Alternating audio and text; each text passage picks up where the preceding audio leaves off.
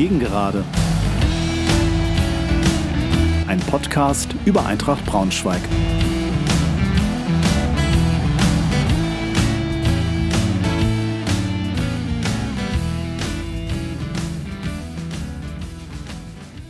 Hallo und herzlich willkommen zur elften Folge meines Podcasts. Freue mich sehr, dass ihr wieder dabei seid.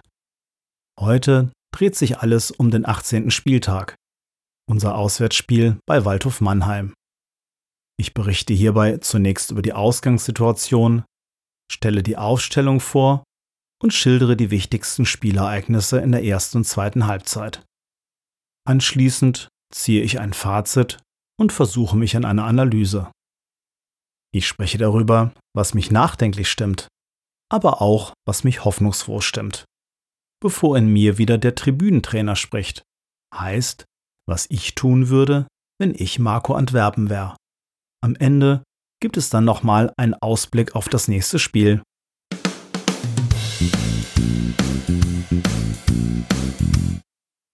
Schauen wir uns also mal die Ausgangssituation vor dem Spiel gegen Waldhof Mannheim an. Der Waldhof ist siebter mit fünf Punkten hinter Eintracht. In den letzten vier Spielen gab es zwei Siege, ein Unentschieden und eine Niederlage. Mannheim zeichnet sich durch gutes Pressing und eine gute Spielanlage aus. Bemerkenswert, der Waldhof hat analog zur Eintracht unter Flütmann eine ausgeprägte Heimschwäche und ist in der Heimtabelle nur 17. steht dafür in der Auswärtstabelle an der Spitze. Trainer Bernhard Trares lässt gerne in einem 4-2-3-1 spielen. Torgefährlichster Spieler ist Dorian Diering mit vier Toren und 13 Scorerpunkten. Und wir treffen auf einen alten Bekannten. Gianluca Corte spielt im Mittelfeld.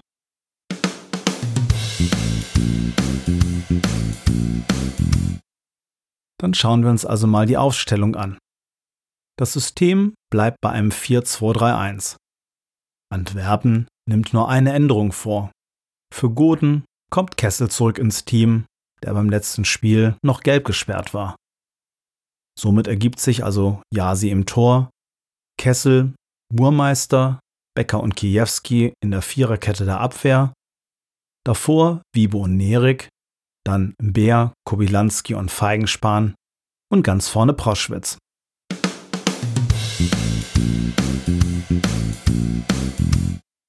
Dann also hinein in die erste Halbzeit gegen Mannheim.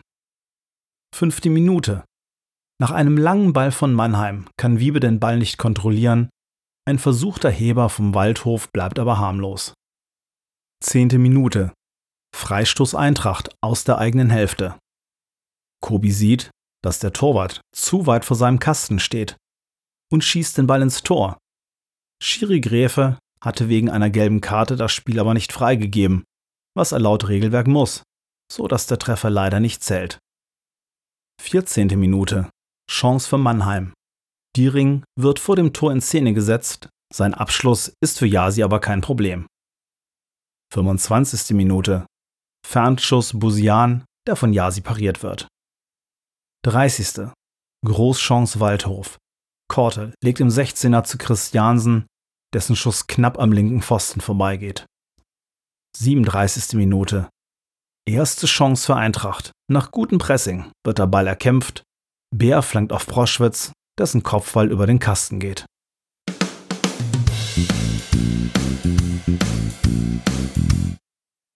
Zu Beginn der zweiten Halbzeit ersetzt Goden Feigenspan, der unter seinen Möglichkeiten geblieben war.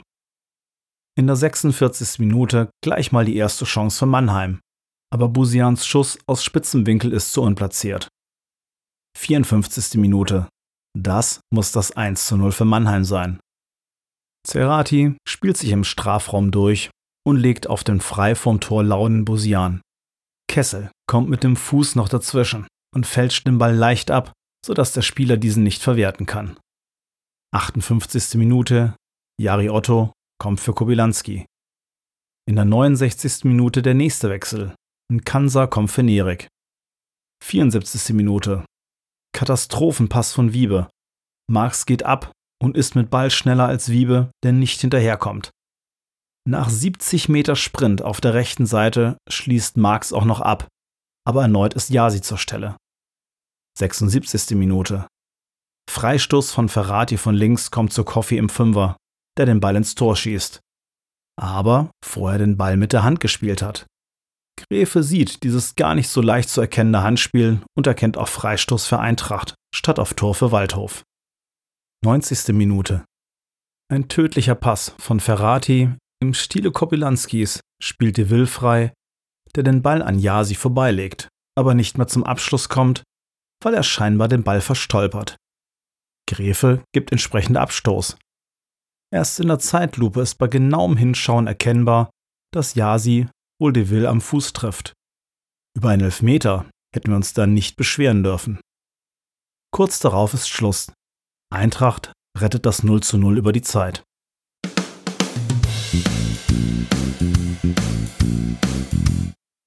Fazit Nach einem ordentlichen Beginn der Eintracht übernahm der Waldhof mehr und mehr das Kommando. In der zweiten Hälfte war Mannheim drückend überlegen und hätte das Spiel für sich entscheiden müssen. Mit mehr Glück als Verstand rettet Eintracht einen Punkt.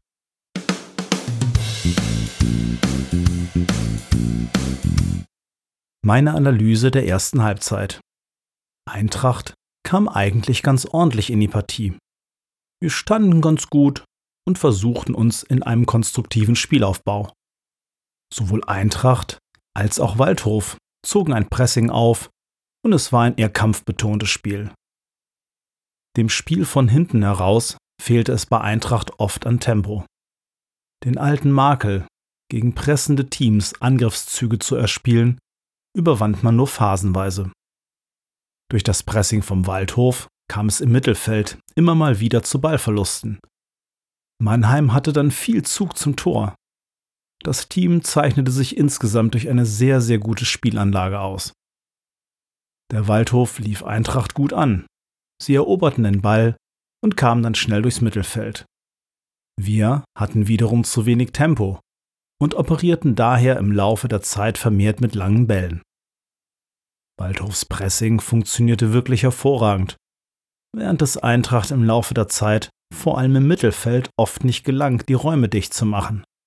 Das lag auch an den beschriebenen Ballverlusten, weil Mannheims Umschaltspiel sehr gut funktionierte. Trotzdem gab es immer mal ein paar gute Ansätze nach vorne, die aber nicht richtig ausgespielt wurden.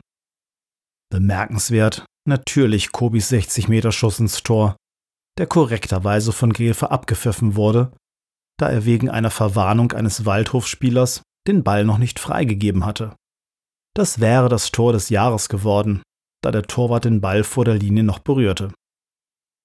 Nach und nach klappte unser Pressing immer weniger, und so bekam der Waldhof zu viel Platz, konnte sich zügig durch das Mittelfeld kombinieren oder die schnellen Außen einsetzen. Eintracht schaffte es im Verlauf der ersten Halbzeit eher über kämpferische Qualitäten, das Spiel noch halbwegs offen zu gestalten.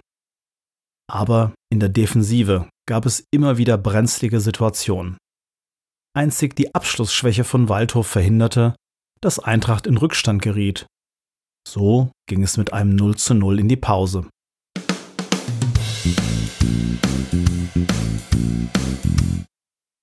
In der zweiten Hälfte setzte sich leider verstärkt fort, was in der ersten Hälfte bereits phasenweise erfolgt war. Und das Spiel kippte komplett zugunsten vom Waldhof. Eintracht gelang es bereits zu Beginn nicht, sich überhaupt aus der eigenen Hälfte zu befreien. Ursächlich hierfür war in meinen Augen praktisch ein Komplettausfall des Mittelfelds.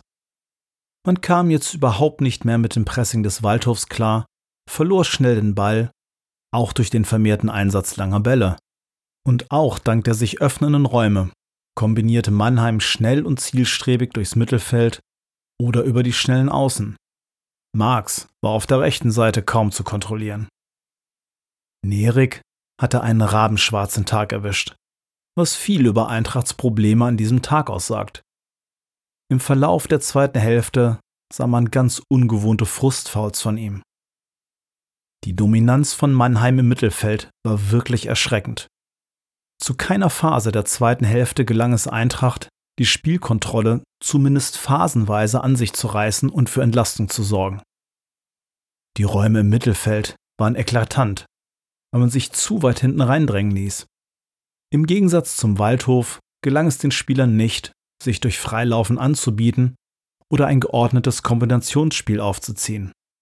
Mannheim lief unsere Spieler konsequent an, machte die Räume zu, zwang Eintracht zu Fehlpässen oder langen Bällen.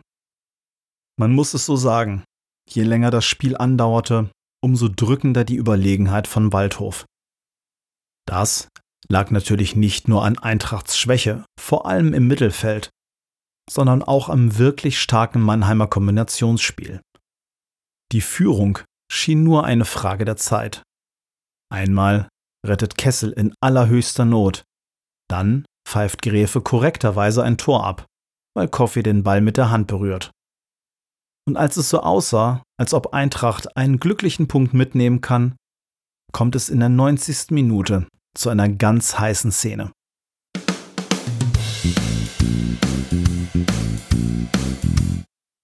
Diese Szene habe ich mit Martin vom Podcast Eintracht lebenslang auf Twitter intensivst diskutiert und in alle Einzelheiten zerlegt, die man sich vorstellen kann. Viele Grüße an dieser Stelle nochmal an Martin. Das hat mir wirklich Spaß gemacht. Was war passiert? Ferrati setzt sich im linken Mittelfeld durch. Man kann auch sagen, er wird nur eskortiert. Zudem rutscht ein Kansa auch noch weg.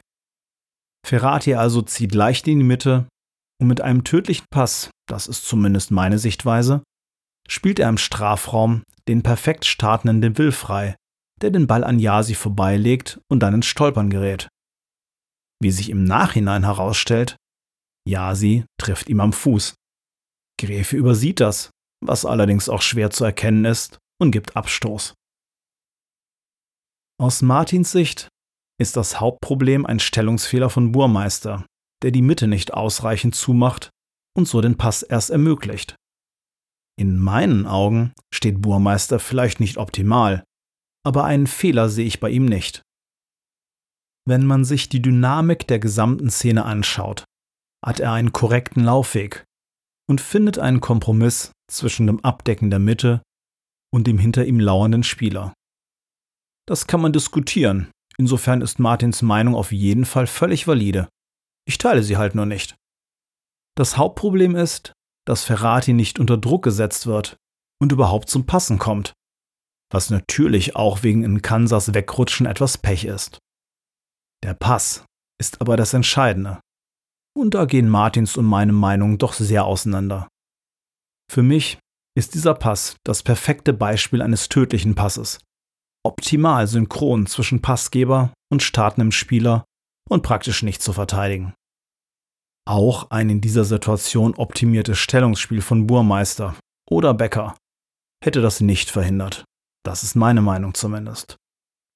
Der Raum entstand wegen der Lücke vor der Abwehr.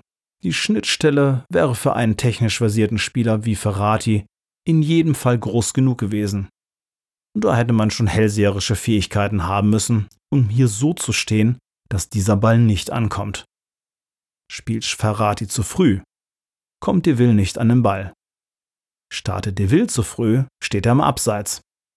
Das war einfach wirklich bockstark gespielt und das Problem war, dass er zu diesem Pass überhaupt ansetzen konnte.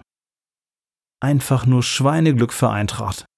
Das hätte entweder ein direktes Tor oder eben ein Elfmeter sein müssen. So retten wir ein mehr als glückliches 0 zu 0 über die Zeit.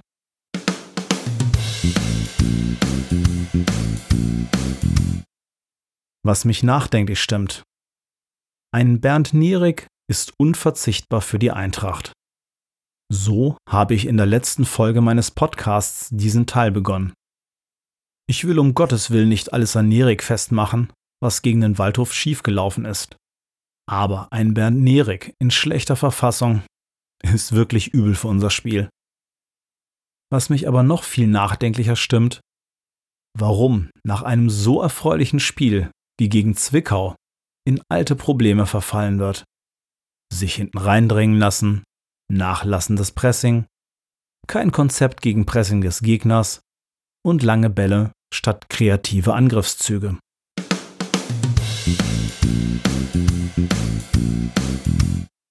Was mich hoffnungsfroh stimmt, ist leider nur die Überzeugung, dass das Team eine Reaktion zeigen wird und grundsätzlich alles hat, um guten und erfolgreichen Fußball zu spielen. Auch ist das Vertrauen in den Trainer groß, die richtigen Schlüsse zu ziehen und dem Team mit auf den Weg zu geben. In Summe bin ich der Überzeugung, dass unter Antwerpen etwas Gutes entstehen wird. Dass das der nächste Gegner nicht gerade zu einer leichten Aufgabe machen wird, schauen wir uns jetzt mal an.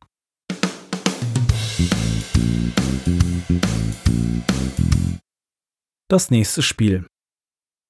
Der SV Meppen ist momentan Sechster. Aus den letzten fünf Spielen holten sie drei Siege und zwei Unentschieden. Insgesamt ist Meppen seit sieben Spieltagen ungeschlagen. Im letzten Heimspiel gegen Münster gab es ein hochverdientes 3 zu 1.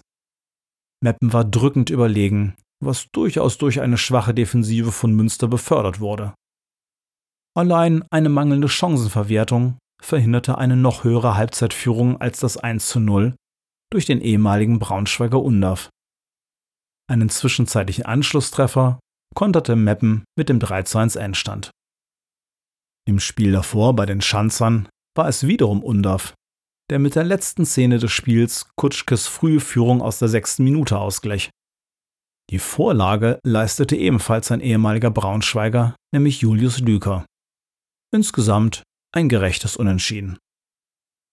Beim mit 2 zu 1 gewonnenen Heimspiel gegen Groß Asbach tat sich Meppen schwer, gewann aber am Ende mal wieder durch Undav, der einen Elfmeter herausholte und ein Tor selber markierte. Vor allem in der ersten Hälfte war Groß Asbach das bessere Team, aber Meppen stellte mit dem 1 zu 0 durch einen Elfmeter das Spiel auf den Kopf. Das Spiel wurde in der zweiten Halbzeit offener. Nach dem 2 zu 0 für Meppen betrieben beide Teams Chancenbucher. Für Groß Asbach reichte es schließlich nur noch zum Anschlusstreffer kurz vor Schluss. Beim vorherigen 0 zu 0 in Unterhaching war es vor allem eine starke Defensive, die bei Meppen auffiel. Allerdings waren es Undav mit einem Schuss ans Aluminium und Düker, die die wohl größten Chancen des Spiels für Meppen vergaben. Zuvor hatte Meppen beim 5 zu 3 gegen Bayern 2 einen zweimaligen Rückstand gedreht, wobei sie gut 15 Minuten vor Schluss sogar 1 zu 3 zurücklagen. Nach dem 2 zu 3 in der 74. Minute traf Meppen, unterstützt von einer gelb-roten Karte der Bayern, innerhalb der letzten 10 Minuten noch ganze dreimal. Meppen surft also auf einer Erfolgswelle. Herausragend Dennis Undav mit 10 Toren und 20 Scorerpunkten. Im Regelfall lässt Trainer Christian Neithardt in einem 4-2-3-1-System spielen. Das wird alles in allem also ein hartes Stück Arbeit für die Löwen, am Samstag hier siegreich vom Feld zu gehen.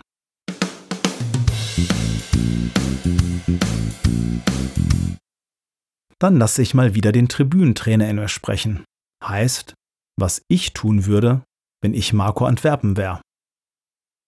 In der Trainingswoche geht es darum zu üben, wie man aus Drucksituationen herauskommt und wie ein geordnetes Aufbauspiel aufgezogen werden kann. Gegen Zwickau hat man hier viel richtig gemacht. Und das Spiel gegen Mannheim taugt auf jeden Fall für eine Analyse, was schieflaufen kann. Meppens Trainer wird sich das ganz genau angeschaut haben. Wir brauchen vor allem im Mittelfeld wieder Kompaktheit und konsequentes, frühzeitiges Anlaufen der Gegner. Diese Räume, die sich Mannheim geboten haben, dürfen so nicht mehr vorkommen. Vielleicht versuchen wir es mit einer Dreierkette um im Mittelfeld ein Übergewicht zu erzeugen. Ein Spieler wie Undav ist natürlich gerade in der Form seines Lebens und wird schwer zu verteidigen sein. Aber gerade in der Innenverteidigung sind wir eigentlich gut dabei. Becker ist da hinten für mich gesetzt. Und Burmeister hat als einer der wenigen gegen Mannheim Normalform gezeigt. War fast schon ein wenig durch seine Ruhe und souveräne Ausstrahlung Turm in der Schlacht.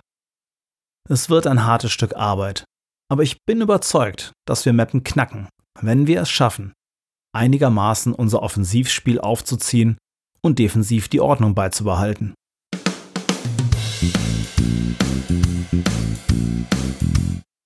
Das war's schon wieder für heute. Ich hoffe, ihr hattet ein bisschen Spaß und seid auch beim nächsten Mal wieder dabei. Tschüss, macht's gut.